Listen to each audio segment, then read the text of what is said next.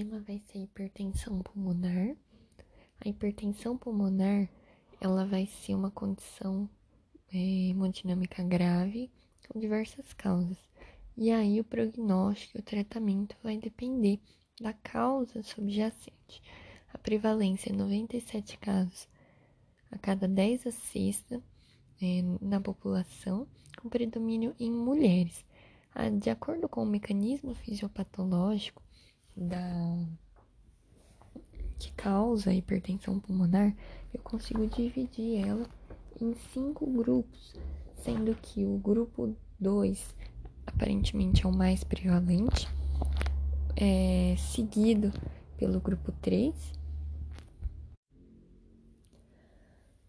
O grupo 1, um, então, vamos falar de cada um desses grupos. O grupo 1 um é quando eu tenho hipertensão é, da artéria pulmonar associada a lesões é, vasculares. Então, eu tenho um remodelamento, vasoconstrição e trombose. São lesões plexiformes, proliferação celular inflamação, que vão na, na vasculatura pulmonar propriamente, diretamente, que causam a, a hipertensão.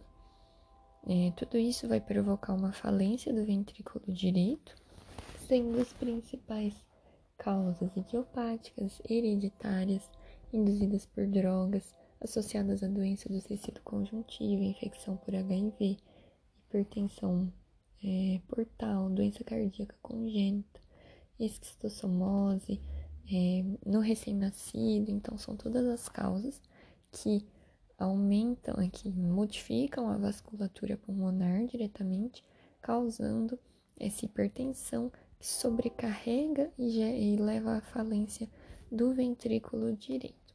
O cateterismo no grupo 1 ele é obrigatório para investigação. O grupo 2 é aquela hipertensão pulmonar secundária doença cardíaca esquerda ou valvulopatia. Então, no grupo 1 a doença estava na vasculatura pulmonar, refletindo sobre o coração direito. Aqui no grupo 2 a doença está no coração esquerdo, refletindo numa hipertensão pulmonar. Os exemplos poderiam ser insuficiência cardíaca, é, doença cardíaca valvar, é, condições congênitas, etc. O cateterismo ele vai ser realizado em casos selecionados. O grupo 3 é quando eu tenho um aumento da pressão na artéria pulmonar como consequência de vasoconstrição hipoxêmica crônica são os casos de fibrose, doença pulmonar obstrutiva crônica e a SARRO, síndrome de apneia e hipopneia obstrutiva do sono. Então, é uma vasoconstrição é, ou, ou diretamente pulmonar ou sistêmica até mesmo que pode acontecer. O cateterismo ele é apenas realizado nos casos nos casos específicos, especiais. O grupo 4 é aquele em que eu tenho uma hipertensão pulmonar originada, é, relacionada com um tromboembolismo pulmonar crônico hipertensivo, que é o HPTEC, que é o chamado, né? Eu tenho às vezes a pessoa nem sabe relatar se ela teve um episódio de TEP, 20 a 25% dos pacientes negam antecedente de TEP agudo ou de TVP, só que eles acabam tendo essa obstrução macrovascular crônica persistente no pulmão, e isso acaba gerando uma resposta vasoconstritiva que remodela a vasculatura pulmonar, causando a hipertensão. Cintilografia e cateterismo são importantes para o diagnóstico dentro do grupo 4. Por fim, o grupo 5 é aquele cujo mecanismo fisiopatológico não é bem não é bem conhecido. Então, o mecanismo ele é desconhecido, podendo ser é, variado também, podendo ser múltiplo. Eu tenho suspeita diagnóstica de hipertensão pulmonar, sim, no geral, falando agora para todos os grupos. Quando eu tenho dispneia aos esforços, síncope, é, sinais sugestivos, hiperfonese de segunda bolha P2, sopro sistólico, estado jugular, hepatomegalia, edema, edema de membros inferiores, um ecocardiograma sugerindo e a disfunção do ventrículo direito também.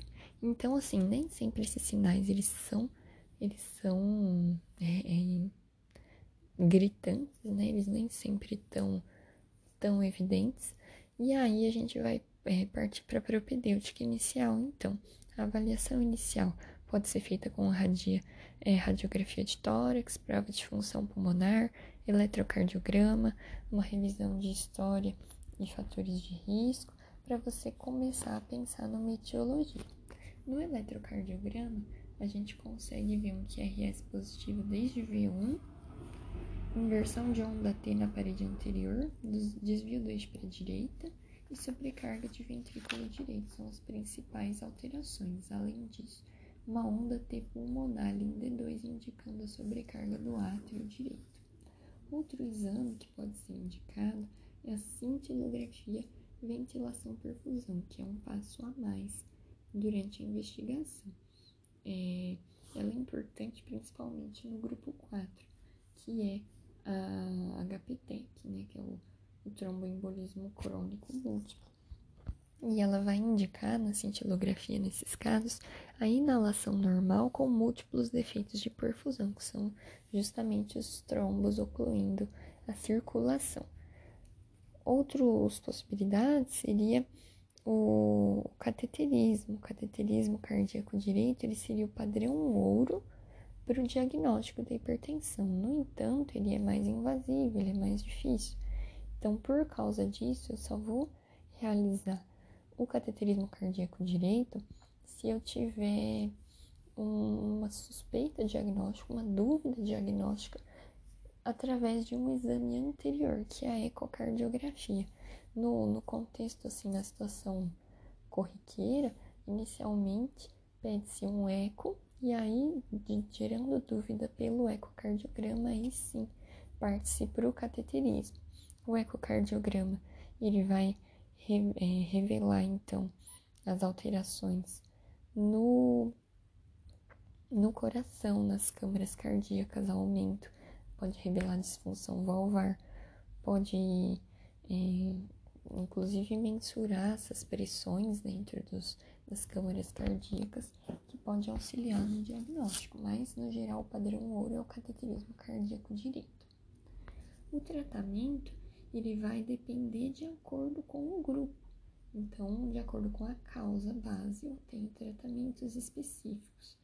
E aí, eu sempre tenho que, que abordar o paciente, tanto no, na condição geral, então fazer eh, um aporte psicossocial, reabilitação física, evitar atividade extenuante, fazer vacinação contra influenza, pneumococo, diurético, digoxina, oxigênio, são tratamentos mais gerais, mas para cada grupo eu posso ter intervenções específicas. Por exemplo, o grupo 1, o grupo 1, que é aquele que eu tenho a alteração inicial da vasculatura pulmonar, para depois sobrecarregar os, as câmaras direitas do coração.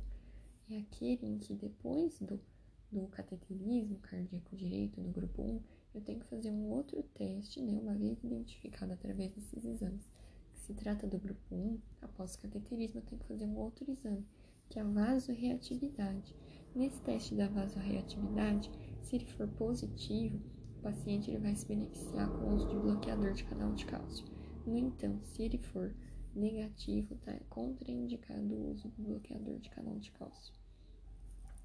Os tratamentos de grupo 2 e 3 são voltados de acordo com a causa base, sendo que o grupo 2 é, ele vai ser beneficiado com diurético mas tanto no grupo 2 quanto no grupo 3 eu não vou utilizar vasodilatadores arteriais pulmonares. O grupo 4, HPTEC, o tratamento principal deverá ser a cirurgia, o principal objetivo. Quem é o candidato à cirurgia? A cirurgia é chamada tromboendarterectomia pulmonar.